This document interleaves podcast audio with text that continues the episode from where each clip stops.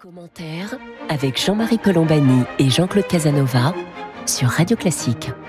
Bonjour et bienvenue dans Commentaire. Jean-Claude Casanova et moi-même, nous sommes heureux de vous retrouver pour cette conversation hebdomadaire qui sera consacrée aujourd'hui à la vie publique, au paysage politique national et nous serons accompagnés dans cette conversation par Jérôme Jaffré, que je remercie d'être avec nous. Jérôme Jaffré qui est le directeur du CECOP, le Centre d'études et de connaissances de l'opinion publique. Alors ce qui nous a motivé, Jean-Claude Casanova et moi-même, pour se traiter de ce sujet, ça a été d'abord une une du journal Libération qui montrait qu'un certain nombre de d'électeurs de la gauche, gauche extrême mais aussi gauche de gouvernement, euh, ne souhaitaient pas euh, faire barrage au Front National, comme il est de coutume, et ne souhaitait pas donc euh, revoter pour euh, Emmanuel Macron au nom de ce barrage face à l'extrême droite, en sachant que la plupart des indications aujourd'hui des études d'opinion donnent euh, un second tour, même si les Français ne souhaitent pas ce second tour Marine Le Pen versus Emmanuel Macron.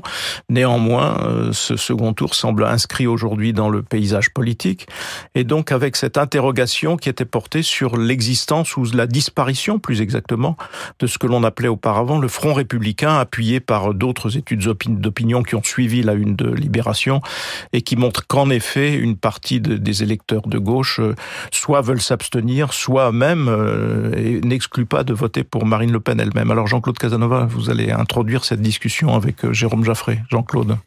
Oui, le, Front républicain est né, est né à une époque où la politique était relativement simple. Il y avait ceux qui étaient républicains et ceux qui ne l'étaient pas, les bonapartistes, les légitimistes et d'une certaine façon les orléanistes. Donc euh, le Front républicain, ça a consisté au Parti radical à demander aux socialistes de voter pour eux au second tour, puis quand les communistes sont apparus, ainsi de suite. Mais au début, les communistes n'ont pas joué le jeu du Front républicain. Il y a une longue période de l'histoire politique française où justement le Front républicain se limitait aux socialistes et au Parti radical et où les communistes ont refusé de jouer le jeu. Ensuite, sous instruction de l'Union soviétique, ils ont joué le jeu et le Front républicain fonctionnait complètement. Alors, peut-il encore fonctionner aujourd'hui? C'est la question qu'on va poser à Jérôme, compte tenu des changements assez profonds qui se sont produits dans la nature de l'électorat. Jérôme Jaffré. Euh, c'est effectivement une, une, publication assez étonnante et une interrogation assez étonnante, j'ai trouvé que euh, parce que finalement, en discutant de l'attitude qui serait possible au deuxième tour de l'élection présidentielle de 2022, nous sommes, ce sont des plans sur la comète puisque d'une part, nous ne savons pas du tout quel sera le climat politique de l'élection présidentielle de 2022. Est-ce que nous serons encore dans une crise du Covid? Est-ce que les lendemains de la crise du Covid sur le plan économique et social seront euh, correctement gérés ou au contraire entraîneront une cascade d'inquiétudes, de problèmes, euh, de montée massive du chômage, des faillites qui, qui bouleverseront le climat électoral? Euh, nous discutons d'un second tour alors qu'en principe il devrait y avoir avant un premier tour, donc euh, c'est assez étonnant. Et le plus étonnant, me semble-t-il, c'est l'attitude même de la gauche. Car la gauche, en entamant cette discussion sur Macron-Le Pen, se place en situation de n'être que spectatrice de l'élection présidentielle. Euh, et, et, et, donc de de, considérer qu'elle n'a strictement aucune chance d'accéder au second tour de scrutin. C'est assez stupéfiant. Et au-delà, euh, il est évident que en, en soulignant qu'elle pourrait ne pas appeler à voter Macron contre Le Pen, elle tourne quand même le dos à toutes ses valeurs, car Jean-Claude Casanova rappelait la notion de front républicain et son histoire avec l'attitude effectivement du Parti communiste aux législatives de 1932, refusant euh, de voter pour les candidats socialistes, mais plus près de nous, euh, la gauche euh, a fait barrage à Le Pen père et fille en 2002 et en 2017. Donc, c'est ces valeurs profondes. Donc, c'est une discussion que j'ai trouvée assez stupéfiante. Jean-Claude Casanova Oui, mais il y a, y a un problème de l'électorat aujourd'hui. Le, le degré de fluidité est devenu très grand, c'est-à-dire qu'on ne vote plus comme on votait auparavant, comme votaient ses parents, comme votaient ses voisins. Il y a une fluidité très grande et il est possible qu'un électeur vote très différemment de ce qu'il avait voté précédemment. Et d'autre part, l'hétérogénéité de la gauche curieusement s'est creusé. Il est réapparu un radicalisme de gauche qui se sent mal à l'aise avec la gauche euh, modérée. Et puis nous ne savons pas, je ne sais pas ce qu'en pense Jérôme, nous ne savons pas si le degré d'hostilité, de même à certains égards de haine à l'égard de Macron, va se maintenir, s'accroître ou diminuer. Donc comme il dit, ce sont des plans sur la comète, nous ne pouvons rien prévoir. Euh, Jérôme Jaffré. Alors, ce qui, apparaît tout de même, et c'est un changement assez majeur du climat politique, c'est que nous nous orientons vers un, un double rejet. Jusque-là, nous étions le moteur, c'était le rejet contre l'extrême droite, le rejet contre Le Pen périphérie, qui était un marqueur fondamental de la politique française. C'est vrai, que euh, la perspective de 2022, c'est le risque que nous soyons dans un double vote rejet. Le vote rejet à l'égard de l'extrême droite et de Marine Le Pen, il n'a quand même pas disparu, mais un vote rejet à l'égard d'Emmanuel Macron. À l'égard d'Emmanuel Macron pour plusieurs raisons, je dirais. D'abord, c'est le problème du président sortant sous la Ve République, que, dont finalement, tout ce qui ne va pas dans le pays est mis à son débit et, tout ce qui va bien, il n'y est pas pour grand-chose. Quand en plus euh, il n'y a pas grand-chose qui va bien, euh, il est dans une situation encore plus difficile, bien entendu. Mais au-delà de ça, Emmanuel Macron pour la gauche, c'est un traître. Il a été élu en 2017, beaucoup d'électeurs de gauche croyaient qu'il était des leurs c'est-à-dire un candidat de centre-gauche, certes, pas de la gauche dure, euh, pas de la gauche radicale, le moins du monde, mais de centre-gauche.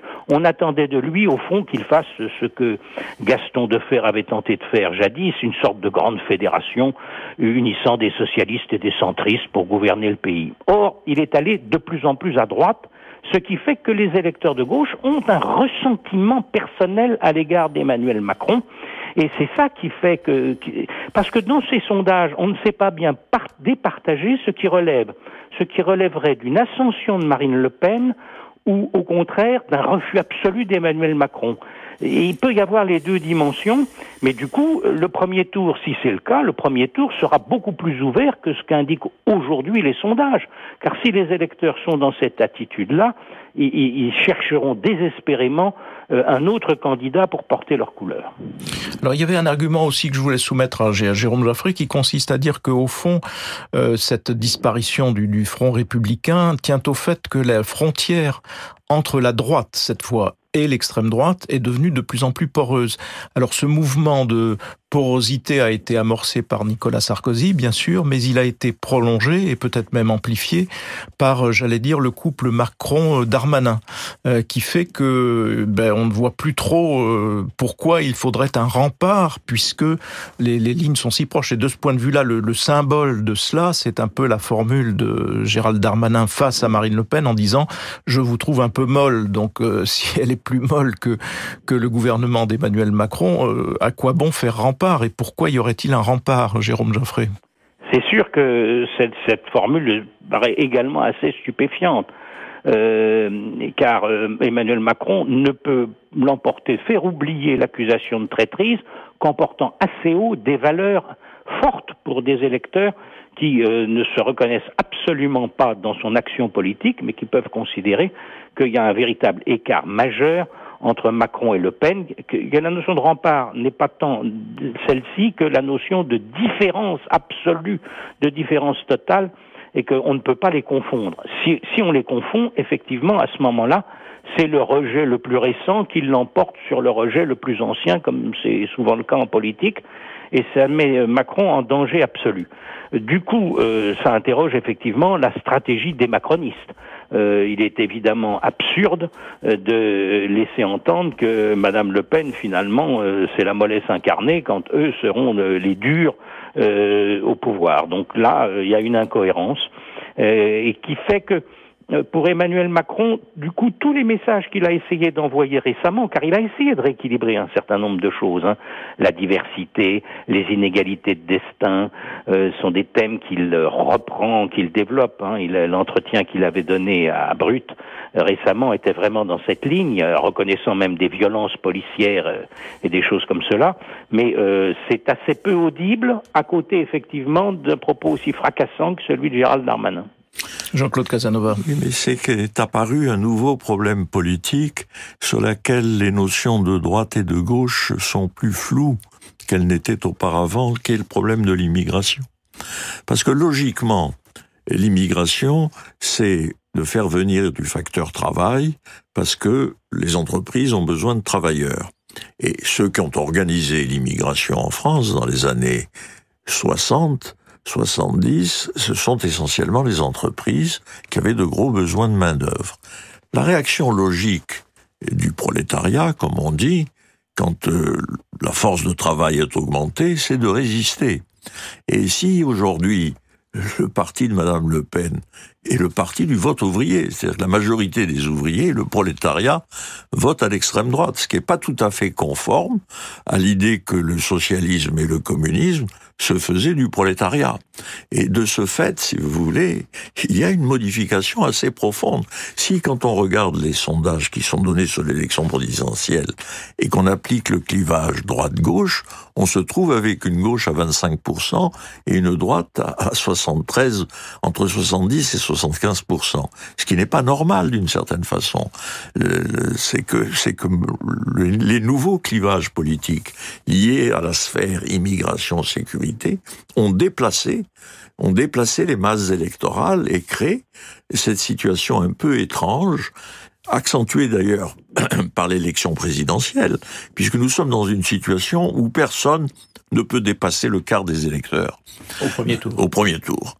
Donc, euh, euh, si la sensibilité se concentre sur la droite, c'est parce qu'une grande partie des classes les plus pauvres en France votent désormais dans une à droite, alors que euh, dans la même situation économique et sociale, elles votaient autrefois à gauche. Jérôme Jaffray.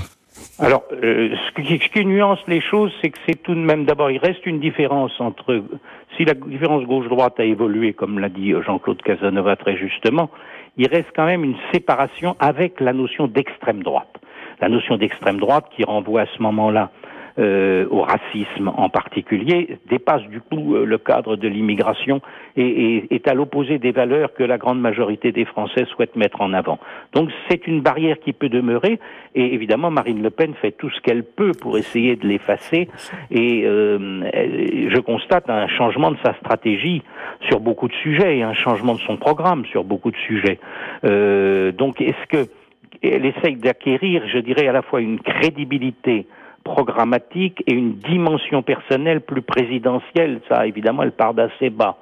Euh, le risque pour elle, c'est que son socle de premier tour, a joué le second tour comme elle le fait à fond, euh, son socle de premier tour peut s'en trouver éventuellement atteint par des candidats qui parleront plus dru, euh, plus cru, comme un certain nombre d'électeurs souhaitent l'entendre au moment d'un premier tour de scrutin là, il y a une dimension de risque. Pour Emmanuel Macron, puisque nous sommes toujours sur ce, tempo euh, Macron-Le Pen, il est évident que tous les thèmes qu'il a portés en 2017 se trouvent euh, pris à contre-pied. Les grands thèmes de Macron en 2017, euh, ceux qui ont porté d'abord, c'est l'optimisme. C'était un candidat qui donnait de l'optimisme à la société française et était porté par une volonté d'optimisme de l'électorat. C'était l'émancipation individuelle, c'est les inégalités de destin, etc. Chacun peut essayer de construire mieux son avenir. Et enfin, c'était l'ouverture au monde, euh, l'acceptation de l'ouverture au monde plus grande pour euh, la France et les Français euh, de ce point de vue. évidemment, d'une part, la crise des Gilets jaunes a heurté de plein fouet le président, et la crise du Covid remet en question l'optimisme euh, et donc met en avant d'autres notions comme la souveraineté, la protection. Nous sommes donc passés du président émancipateur à un président protecteur. Euh, mais en termes d'image, les choses n'évoluent pas aussi facilement et aussi vite. Euh, donc Macron est entre deux eaux en termes de construction d'image politique et programmatique. C'est ça aussi qui fait que euh, tout ce qui ne va pas est mis à son débit, comme je le disais, et ce qu'il peut faire pour l'après 2022 n'est pas encore visible et posera un problème de crédibilité. En même temps, si je puis dire, et c'est le terme qui convient s'agissant de Macron, bien entendu, en même temps, on ne peut quand même pas le rendre comptable de la crise du Covid et de ce qu'elle fait à la société française. Et donc on peut effectivement regarder ce qu'il a fait pour épargner au maximum les difficultés aux Français durant cette si difficile période. Jean-Marie Colombani et Jean-Claude Casanova sur Radio Classique. Vous écoutez Commentaire. Nous sommes en compagnie de Jérôme Jaffré, le directeur du CECOP, avec qui nous commentons ou essayons d'analyser la situation politique française, le paysage politique national. Jérôme Jaffré, vous évoquiez à la fois la stratégie de Marine Le Pen et celle d'Emmanuel Macron. Je voudrais qu'on revienne d'un mot sur celle de Marine Le Pen, parce que vous disiez qu'elle cherche à se crédibiliser, et euh, j'imagine que vous faites allusion à la fois au plus récent mouvement de Marine Le Pen, à la fois sur euh, l'Europe, mais aussi sur la dette. Et enfin, sur l'écologie, je pense qu'elle, euh, on voit qu'elle essaie de cocher un petit peu toutes les cases de la, de la présidentiabilité. Je ne sais pas si c'est le bon mot. Jérôme Jaffré. Euh, oui, tout à fait. Euh, c'est, effectivement toutes les actions de Marine Le Pen. En particulier, c'est la question européenne qui est, le, vrai, le vrai basculement. C'est-à-dire que Marine Le Pen analyse à la fois l'Europe comme un élément maintenant positif éventuel dans sa stratégie, à la lumière, je dirais, de ce, de, ce qui s'est fait dans plusieurs pays, particulièrement de pays de l'Est, qui utilisent euh, l'Union européenne, mais en l'intégrant dans leur euh, combat nationaliste. Euh, voilà, et, et, donc elle n'a plus besoin d'annoncer le risque de quitter l'Union européenne ou le fait d'abandonner l'euro. qui au contraire, je dirais, est, une, est quelque chose qui permet à la France de tenir dans une période aussi difficile. Donc elle a, elle a intégré ces éléments. C'était surtout Florian Philippot, hein, son, bras droit quand il était au Front National, qui à l'époque était donc le Front National, qui tenait ces thèmes. Son départ a libéré euh, là-dessus Marine Le Pen. La dette, euh, évidemment, ça n'engage pas à grand-chose, autre qu'à dire le discours de la raison, nous sommes capables de le tenir, euh, car précisément en reconnaissant l'existence de la dette et le fait que la dette devra être remboursée, on se place dans la position de pouvoir négocier un remboursement sur une période indéterminée qui fait que le problème est renvoyé à beaucoup plus tard. Donc ça, c'est la stratégie de Marine Le Pen. Et comme le soulignait Jean-Claude Casanova, l'importance du thème de l'immigration, qui reste un marqueur absolument fondamental euh, pour les électeurs du Rassemblement national et de l'image de Marine Le Pen, fait que euh, le coût politique, le risque politique qu'elle prend en évoluant sur ces thèmes n'est pas aussi grand qu'on pourrait le penser. J'ajoute enfin que la société française est très marquée actuellement par les violences, les violences de jeunes. C'est un élément qui déstabilisateur euh, du paysage politique en partie parce que c'est quelque chose qui fait qu'une demande d'autorité, voire d'autoritarisme, peut être plus grande et évidemment, c'est mis en partie les violences euh, incroyables entre jeunes qui se produisent, de 13 à 15 ans, ce qui quand même dépasse l'imagination, euh, est un élément perturbateur profond et dans lequel le fait que le président Macron est le président en place ne le met pas dans la meilleure des situations pour euh, revendiquer cette dimension. Jean-Claude Casanova. Oui, je crois, si on se met dans l'esprit de Marine Le Pen, je pense qu'elle se dit de deux choses l'une. Si j'ai Macron en face de moi, euh, j'ai raison de prendre cette attitude parce que je diminuerai sa crédibilité, je profiterai de l'hostilité à son égard. Si je n'ai pas Macron en face de moi, j'ai soit un homme de gauche, soit un homme venu des républicains. Et donc l'attitude modérée que je prends dans les deux cas peut me servir et donc, je crois qu'elle a choisi, là, de son point de vue, la meilleure stratégie électorale. Le problème, c'est un de nos amis, Pierre Martin, considère que désormais, dans toute l'Europe, les forces politiques se partagent entre trois tendances. Un radicalisme de gauche, un refus qui combine à la fois le refus de l'économie euh, telle qu'elle est, de l'économie de marché, de l'économie capitaliste, si l'on veut, qui se radicalise, une droite qui est essentiellement euh, préservatrice, euh, xénophobe, qui refuse toute modification, et un centre à l'intérieur de laquelle il y a évidemment une combinaison de droite et de gauche et que Macron incarne assez bien. Alors si nous sommes dans ces trois formules, si ces trois forces persistent, ce c'est la meilleure chance possible pour Macron. En revanche, si ce système se brouille, les choses deviennent beaucoup plus incertaines. Euh, Jérôme Jaffré, est-ce que vous partagez cette, euh, cette analyse de, de, de, séparation en trois? Parce qu'il y a aussi le problème du populisme euh, dans, dans, dans ah ce, ben, dans ce paysage. étant à droite et étant à, gauche. à droite, à, à, côté à droite et à oui. gauche. Jérôme Jaffré. C'est-à-dire que euh, Marine Le Pen, elle a quand même besoin de Macron pour gagner l'élection présidentielle. Euh, C'est quand même le, calcul principal qu'elle a, parce que euh, la position centre qu'occupe Macron et que euh, Jean-Claude Casanova rappelait derrière Pierre Martin, c'est que ça lui a parfaitement profité en 2017, mais c'est beaucoup plus difficile à jouer pour un président sortant qui a accumulé des difficultés, des rancœurs, et donc il est moins dans une situation de pouvoir rassembler. L'évolution d'ailleurs des sondages est intéressante à cet égard c'est qu'une partie du radicalisme de gauche derrière les électeurs de Jean-Luc Mélenchon, ce sont eux qui éventuellement envisageraient de voter pour une petite partie plutôt Marine Le Pen qu'Emmanuel Macron dans un second tour de présidentiel.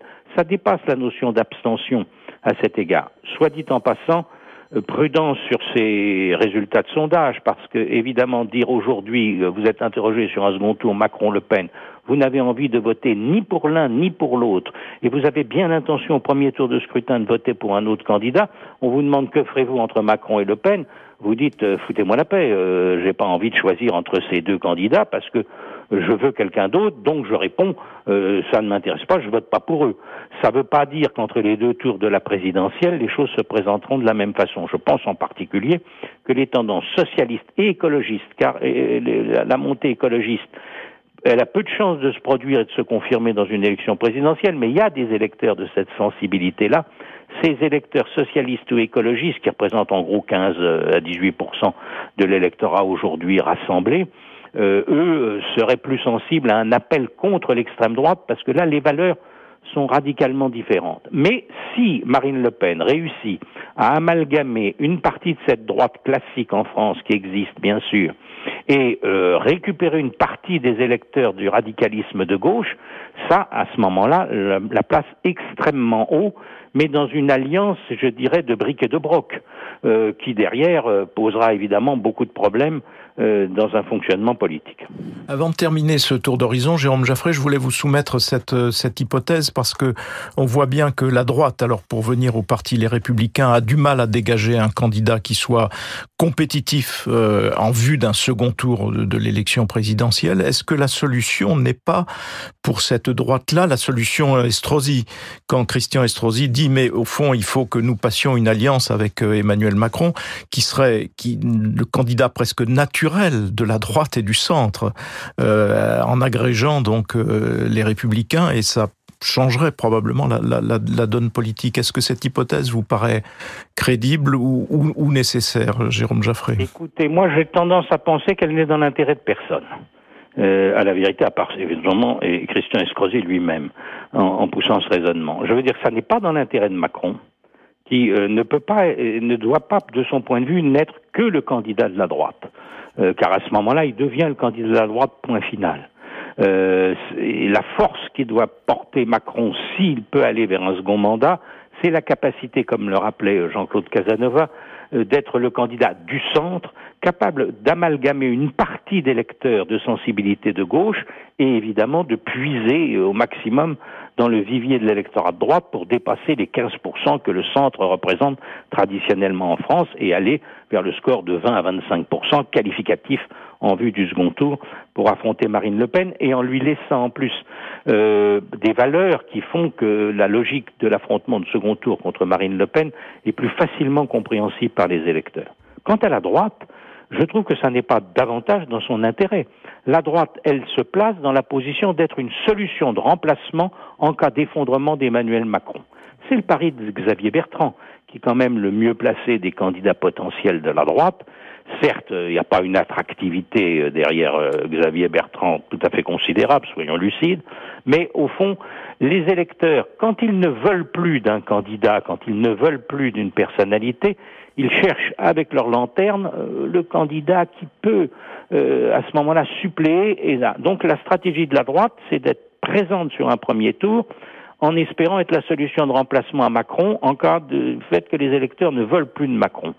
Euh, si, et si ce pari rate, la droite fera un score très faible et vous aurez toute une partie effectivement des leaders de la droite, avant même le premier tour, voyant leur candidat rester très bas et Emmanuel Macron toujours assez haut, qui quitteront le navire pour aller directement soutenir Macron, préparant la recomposition politique post-présidentielle de 2022, car là, le schéma que vous évoquez, Jean-Marie Colombani, de l'alliance de la droite et du centre, fonctionnerait à plein en cas de réélection de Macron dans la perspective post-électorale de 2022. Voilà, eh bien, nous allons achever sur cette note de, Jérôme Jaffré en vous remerciant infiniment, Jérôme Jaffré, d'avoir été avec nous aujourd'hui. Je rappelle que vous êtes le directeur du CECOP, le Centre d'études et de connaissances de l'opinion publique. Quant à Jean-Claude Casanova et moi-même, nous vous remercions de vous, nous avoir prêté attention aujourd'hui et nous vous donnons rendez-vous samedi prochain pour une autre édition de commentaires.